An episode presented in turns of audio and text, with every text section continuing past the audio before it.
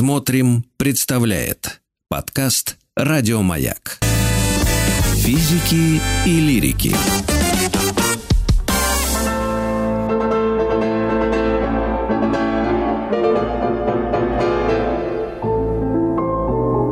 Шуберт жив. Шуберт жив. Наша постоянная рубрика в рамках программы физики и лирики, которую мы ведем вместе с Юлией Казанцевой. Юлия пианистка, кандидат искусствоведения, приглашенный лектор Московской филармонии и автор телеграм-канала «Музыка для всех». Ищите на просторах телеграма. Юль, привет. Приветствую тебя. Привет, привет.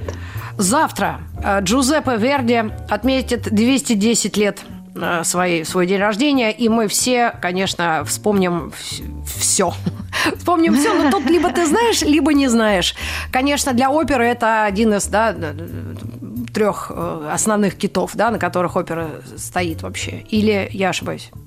Нет, почему? Ни в коем случае не ошибаешься, конечно, Верди, да и не только для любителей оперы. Мне кажется, вот вообще, что такое классическая музыка, говоришь, там, Моцарт, Бах, Чайковский. Верди входит в десятку вот самых-самых таких главных без которых классическая музыка уже и не представляется как-то. Ну, опера, понимаешь, я имела в виду, что опера отдельный какой-то поджанр, да? Э, э, и Это мне кажется, да, что да. здесь э, вот как-то оперу Бетховена мы особо не, не можем, я даже вспомнить такой не могу, ну и, может, я не должна. Есть, но... у него есть, есть, да? Есть, у Бетховена есть опера. Ну, конечно, это скорее исключение, да. Ну, а кто о, самый главный был? Э, ну, ну, ну, наверное, Джузеппе Верди, да? Потом Пучини и еще какой-нибудь, ну, напомню, Пучини. Ну, Тоже итальянец. Оперный, э, да, вообще итальян, опера-то родилась в Италии в 1600 году. И вот как она там родилась, так началась тирания итальянской оперы во всей Европе, а потом и в России. То есть долгое угу. время, вот вплоть до 19 века, считалось, что только итальянец может написать хорошую настоящую оперу. И бедный Моцарт, он, кстати, от этого и пострадал, потому что Сальери был итальянец, а Моцарт был не итальянец. И как бы этим уже все было сказано понимаешь? А потом mm-hmm. Гендель, который тоже хотел писать оперы и тоже был не итальянцем. Ему очень несладко пришлось. То есть, возможно было добиться успеха, но это приходилось, ну, просто в десятки раз сложнее, чем просто по праву рождения, когда это итальянец. А в XIX ну, да. веке уже начинается, понимаешь, другая история, расцвет национальных опер, вернее, не расцвет еще, а рождение. То есть тогда и русская национальная опера, потом там чешская, да, Дворжик прекрасно. И как бы пошатнулась вот эта итальянская тирания оперная, и Верди скорее доказал, что ничего не закончилось. Что вы, конечно, там mm-hmm. развиваетесь, но итальянская опера – это итальянская опера, и вы тут ничего не сделаете. Так что Верди написал очень ну, много опер, да, он в основном ведь оперный композитор. Удивительно, что он кроме опер вообще почти ничего и не писал-то. Ему ничего и не да. нужно было, кроме опер. Ну, а скажи, пожалуйста, почему так произошло? Это красота языка, певучесть, да, больше гласных, чем согласных, и, и таланты именно на этой э, земле, да, вот такие Мне кажется, вот. да, географическое расположение, оно что-то что вот э, значит в нашей жизни. То есть, ну вот у них так, она там родилась, там у них язык, ведь долгое время и Моцарт писал на итальянском языке оперы. Считалось, что это единственный язык, который достоин того, чтобы вот пропевать его. Но потом оказалось все не, не совсем так. Э, действительно, итальянский, ну, послушай итальянцев, вот уже все, они уже поют. То есть да. больше ничего и не нужно. Да, но смотри, там какая-то наша энциклопедия не самая, может быть, музыкальная, и, но пишет 26 опер. Я открыла все названия, и я, пожалуй, могу сказать только две. Я смотрела реально в хороших. Это я смотрела Регалета в Дрезденской опере и Фальстаф в Стокгольмской. И вот Аида у меня еще. У нас есть отрывки из опер, чтобы наши слушатели у нас тоже есть. У нас, смотри, сейчас я расскажу, и сразу мы поставим. Да. вот если говорить, что да, больше 20 опер, но что ставят обычно? Э, Регалета, Травиата, Травиата. Аида Аида, да, вот ну, самые-самые, Отелло, Макбет, чуть реже. Вообще там очень много опер, это отдельная тема. Э, как раз в телеграм-канале приходите, я вам там все про это расскажу, потому что невозможно ага. сейчас все успеть. Да, но угу. жизнь Верди, она на самом деле сама по себе достойна оперной какой-то постановки, потому что там такие повороты. Начать с того, что он родился, родился в очень простой семье. Не то, что семья музыкантов, у него отец трактирщик, такой маленький итальянский городок, почти деревня. И он, когда приехал, можно сказать, пешком пришел в Милан поступать в консерваторию, его не приняли. То, что он, во-первых, переросток, во-вторых, деревенщина и вообще не камильфо как-то. И сейчас, ты понимаешь, самое смешное, это консерватория в Милане имени Верди, Верди. куда когда-то его не приняли. Вот так, так вот все получилось. Ладно. Да, вот Мы так исправили вот. ошибку. Да, исправили. Потом он начал, он остался в Милане, хотя не поступил, потому что был очень упертый юноша, и как-то в оркестре, потом э, судьба ему улыбнулась, он продирижировал, да так хорошо, что его приняли в театр. И он был таким хорошим, очень отзывчивым человеком, что как-то вот ну, начали помогать. И mm-hmm. поставили первую оперу, вот первый успех, и он женился, и там у него детки родились, и все прекрасно, и вот уже заказ на вторую оперу. И представляешь, вот тут у, заболела жена, дети, и умерли в один год все. Он молодой человек, ему 20 с небольшим. И, конечно, он это все страшно переживал, и вот ему как раз заказали написать вторую комическую оперу. А mm. что ты будешь делать? Когда тебе вообще не до комической оперы. Ты только что жену да. любимую похоронил и детей. А надо, то есть есть на что-то надо. И он написал плохую оперу. Верди Какую? написал плохую оперу, комическую на... оперу. Потому Это что он не мог ее написать. А, Король на час. Ее а, сейчас и не ага. ставят. Не, нет, Жена нет, сыграла, да. да, это был черный момент такой в его жизни. И после этого, после плохой оперы, ему перестали поступать заказы. То есть ему было очень плохо. Вот очень ну, плохо. Вообще. И тот случай, когда вот он вернулся к жизни благодаря а, ну, не знаю чему, своей какой-то все-таки любви к музыке, упертости, гениальности, которая вот и сквозь это проросла, и появилась как раз опера, которую мы сейчас поставим в эфире, это опера uh-huh. «Набукка», которой он вернулся к жизни. Вот как у Рахманинова, ну, очень похожая ситуация. Там, правда, никто не умер, слава богу, но Рахманинов да. тоже несколько лет молчал, а потом вернулся к жизни с потрясающим вторым фортепианным концертом. Mm-hmm. А вот Верди вернулся с Набукко. Это там история такая библейская на, на выход на рост. В общем, давайте поставим хор. Да, да, послушаем. И вы все да. поймете. Ага.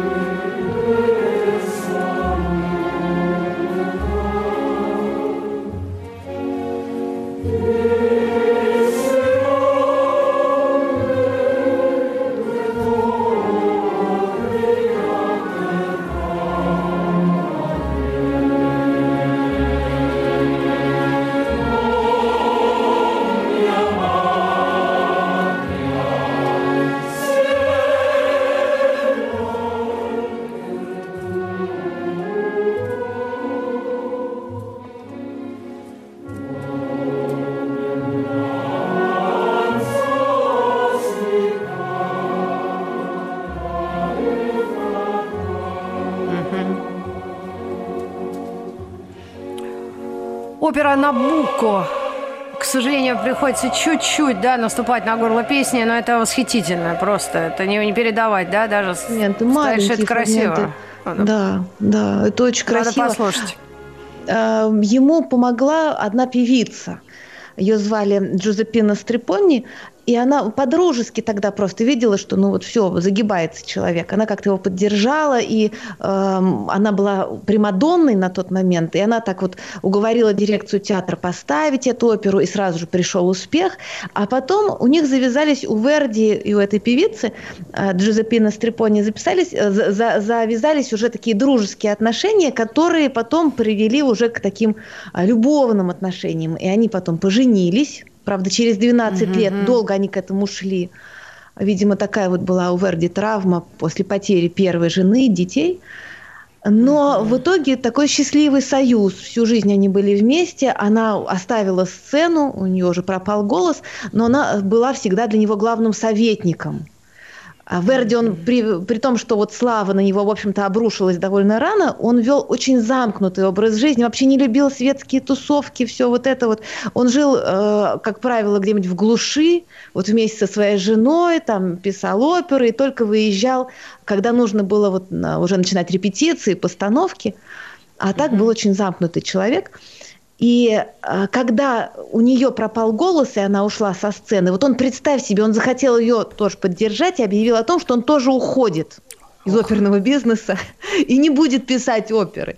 Ему было тогда 37 лет, и он бы повторил вот такой э, поступок Россини, другого экстравагантного гения оперного, который тоже примерно в этом возрасте объявил, что все, хватит, не так. будет вам больше сибирского цирюльника и опер я писать не буду. И ушел таки и сдержал свое слово. Тогда всех озадачил. Это Россини, угу. блистательный. И вот Верди тоже сначала так сказал, а потом, слава богу, все-таки нарушил свое обещание угу. и вернулся. Угу. Потому что он вернулся не просто так, а с Риголет Риголетто. О, боже, А если это бы да. не Риголетто, то не было бы песенки герцога, которую мы все в душе, мне кажется, раз в жизни каждый спел, песенку герцога. А мы у нас есть отрывок хотя бы? Напомнить, чтобы она до конца дней звучала в ушах. Давайте, Риголетто, давайте, пожалуйста.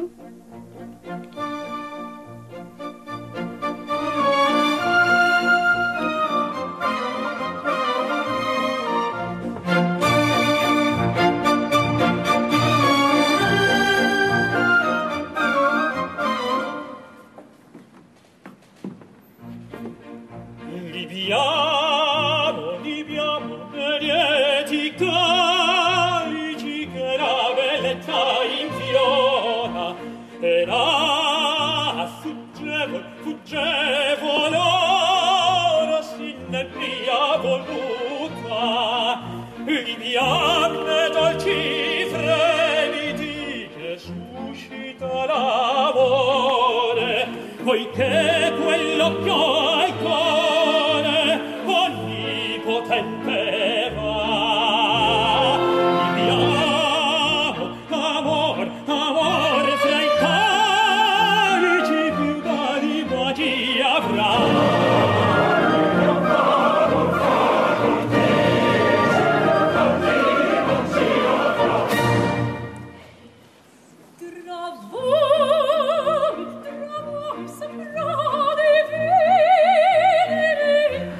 Юлия Казанцева, как вы хорошо поете. Вы, кстати, не поете? Нет, к сожалению. Знаешь, что меня вызывает вопросы, вот э, к Верди вопрос. Ведь это да. песенка герцога, а он негодяй, он совратил там молоденькую девушку, он вообще, ну, законченный негодяй. Но ну скажи, ну как поет? Вот думаешь, вот, вот меня бы кто такой вот герцог совратил, mm-hmm. очень классный, mm-hmm. какой он обаятельный. Он вообще Но... тут не негодяй, хотя по факту негодяй. Вот как так? Конечно, но все всегда плохих парней выбирают сначала, а потом уже, как это, уже образумятся и э, дальше живут. Ну, как бы там ни было, наверное, я тройку-то великих. Верди, Россини, Пучини, да? Наверное, так, как у нас Моторхед, э, Металлика и, и еще там парочка. Ну, если это... из итальянцев, если из итальянцев да. только говорить, ну, примерно, да. Да, да. Ну и об этом жанре скажи, потому что сейчас, вот э, спустя э, там десятилетия, даже столетия, это кажется очень возвышенным. А тогда это как? Это было на стыке, да? Потому что там очень забавные всегда какие-то бытовые либретто, да? Истории всегда какая-то Санта-Барбара. Вот как раз это ты подошла так э, к Тривиати, потому что все-таки во времена Верди еще считалось, что он должны быть исторические сюжеты, эм, ну вот что-то такое все-таки возвышенное. А вот mm. Риголетто, и особенно Травиата, там же история гуляющей девушки, да? Так. Это был шок для всех. То есть кто такая Травиата? Она кто? Виолетта. Написано вот девушка, да? «падшая, заблудшая». От слова вот. «травиаре» – «сбиваться с пути» итальянская. Вот. А она тут главная героиня. А главное, что было шоком для э, слушателей, что они пришли в театр и увидели mm. на сцене просто вот, ну, свою современницу. То есть такая вот Виолетта Травята может сидеть в соседнем кресле где-то в ложе. То есть о том, mm-hmm. что происходит здесь и сейчас. Это мы сейчас-то смотрим, да, когда 19 век, все эти красивые наряды. А тогда это было вот о том, что здесь и сейчас. Это было прямо революционно. Это было как-то непонятно. И первое представление, оно же провалилось. Угу. Просто провалилось. Ну, народ не понял, Но... да? Приехали все понял, какие-то... Да? Mm. Да. А, и много там ироничных замечаний, что это не опера, а какая-то патологическая сцена, где женщина умирает от чехотки весь спектакль. Но вот, знаете, смеется тот хорошо, последний, да, кто смеется. Uh-huh, uh-huh. Уже при жизни Верди стало понятно, что это все-таки шедевр, а вы не uh-huh, поняли uh-huh. поначалу. Так что он успел uh-huh. застать и насладиться, насладиться успехом. Ну, надеюсь, мы тоже попробуем это сделать. Ты выбрала вальс из травиаты. Конечно. И, э, э, как раз мы в конце нашего вот разговора об этом поговорим. Джузеппе Верди 210. Ну да. и Верди жив, а ведь правда, как... Ну, конечно, вот, конечно. Ну, вот, Набоков... кстати, вот да, и Набоков, и хорошо, да. что мы вальсом закончим, знаешь, вот так вот вальсируя уйдем, потому что это вот просто эликсир жизни. Вот этот вальс а, травиата. Подожди, должен невероятно. быть, я не знаю, мне говорят редактор, что вальса травиата нету, вальса травиата должен быть, вроде скидывали. А что там есть? А что там Сердце есть? красавицы? Что-то есть. А сердце красавицы это разве не... Уже было травиата? сердце. Только сердце что Сердце было.